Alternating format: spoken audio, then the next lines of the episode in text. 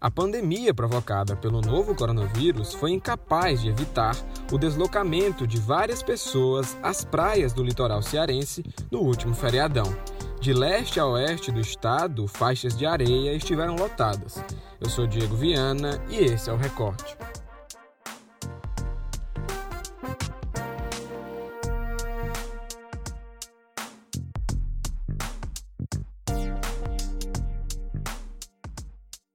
A principal justificativa dos frequentadores foi a flexibilização do isolamento social devido à drástica redução no número de novos casos e mortes decorrente da Covid-19. No entanto, as medidas sanitárias para evitar a proliferação do vírus foram descumpridas em alguns locais. Quem tentou acessar o litoral oeste do estado enfrentou tráfego lento. Na manhã da última segunda-feira, 7 de setembro, feriado pela independência do Brasil, a reportagem do Povo passou pelas praias de Caraí, Cumbuco e pelo rio Barra Nova, em Calcaia, região metropolitana de Fortaleza. Nos espaços, foi possível identificar aglomerações e o não uso de máscaras de proteção, acessório de uso obrigatório no estado e sujeito a multa. A reportagem verificou que havia fiscalização nos locais durante a manhã em vias centrais do Cumbuco também foi possível identificar muito lixo acumulado. Em Jericoacoara, no litoral oeste, houve aglomerações e desrespeito às medidas sanitárias. A repórter do Povo, Nathalie Kimberly, detalha a situação no local. A praia de Jericoacoara, um dos principais cartões postais do Ceará, registrou aglomerações, desrespeitando medidas de prevenção contra a Covid-19 e descumprindo o decreto municipal que autorizou a retomada do turismo a partir do dia 8 de agosto. Em vídeo enviado ao Povo, é possível ver multidões de pessoas na orla da praia, no mar e nas dunas.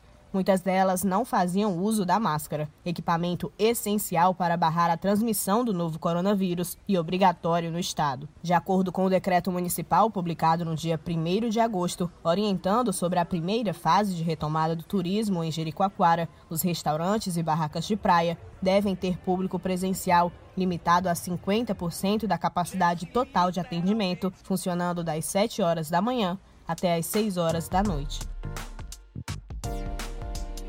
Por outro lado, após meses em baixa, o turismo e a movimentação do comércio no litoral cearense superou as expectativas de alguns comerciantes. Segundo informação do portal G1, a rede hoteleira de Jericoacoara registrou 100% de ocupação durante o feriado. Quem esteve apurando a movimentação no litoral cearense durante o feriado foi o repórter do o Povo, Ítalo Cosme. E por isso, o episódio de hoje conta com a participação dele. Sempre um prazer contar com a sua participação aqui. Dessa vez, para falar sobre a movimentação no litoral cearense durante o feriado. Conta pra gente o que é que você pôde acompanhar nessas visitas. Oi, Diego. Oi, pessoal do Recorte. Obrigado mais uma vez aí pelo convite. É exatamente, Diego. Eu estive no litoral oeste, né, do Ceará no último feriadão, 7 de setembro aí, para ver como é que estava a movimentação. Olha, e logo, é, assim, no caminho a gente já percebia, né, que o negócio estava complicado. O acesso estava bastante congestionado, nas vias estavam congestionadas, era muita movimentação de carros ali é, na, nas estradas que ligavam o Icaraí do Icaraí ao Cumbuco, né? Muita gente mesmo.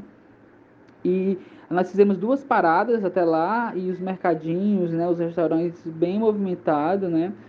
Na praia, Diego, é, na praia do Cumbuco, especificamente, é, muito lotado, né? As barracas, as pessoas realmente estavam na faixa de areia, as barracas na faixa de areia estavam lotadas, né? A estrutura do, do, dos restaurantes, né? Tinham poucas, tipo assim, não era, não estava na, na sua plenitude, né, de, de ocupação, mas mesmo assim registrava um movimento intenso. É, mesmo com a fiscalização, o uso de máscara foi desrespeitado e aglomerações foram registradas. O que as pessoas presentes nesses locais relataram sobre isso? E isso, as pessoas elas descumpriam as medidas sanitárias indicadas, né, e o uso de máscara obrigatória aqui no estado, e as aglomerações foram registradas assim a gente fez um percurso pela Praia do Cumbuco e a gente encontrou apenas um trio de amigos é, usando máscara, mesmo sentado na mesa da barraca, né? Eu pude conversar com eles, estava acompanhado da repórter fotográfica Bárbara Moura, e eles falaram, né? Uma, é, a moça era técnica em enfermagem, né? Ela disse que é o procedimento correto, né? Que ela seguia, que ela acreditava que, apesar das outras, das outras pessoas não estarem colaborando, né? Para para não proliferação, né? Não para não expansão do vírus, ela tinha de fazer, né? E aí ficou um bom exemplo aí que nós encontramos uma boa história. Mas o motivo é esse, né, Diego? Já são quase seis meses, desde 16 de março, 15 de março, quando ali foram indicados, foram identificados os primeiros casos no estado, e foi aquela, aquele alvoroço todo, e fecha tudo, todo mundo trancado dentro de casa, depois, alguns um, dois meses depois ali veio o isolamento social rígido, e as pessoas estão precisando, né, as medidas foram, estão sendo mais, estão sendo flexibilizadas, as pessoas estão saindo, mas é aquela questão, né? É preciso sair com cuidado, né? Respeitando o distanciamento, buscando outros destinos que não sejam tão movimentados assim, né? Diversificar, porque aí vai centenas de pessoas para o mesmo lugar, fica aquela aglomeração, ninguém toma é, é, o cuidado necessário e aí colabora para a proliferação do vírus. O feriadão também ajudou a fortalecer o comércio dessas regiões. O que é que você pôde apurar com empresários e donos de estabelecimentos comerciais sobre a movimentação nesse período? É, conversei com, com alguns, alguns é, empreendedores, né, empresários no Cumbuco, e de fato o último final de semana foi de intensa movimentação. Foi o feriado mais movimentado desde o início da, da pandemia aqui no estado. E a expectativa é que isso se repita nos próximos finais de semana. Aproveitando o embalo desse pós-feriadão, a dica de hoje do Recorte é sobre cinema. E quem volta a dar o ar da graça aqui no podcast é o nosso querido crítico de cinema, PH Santos.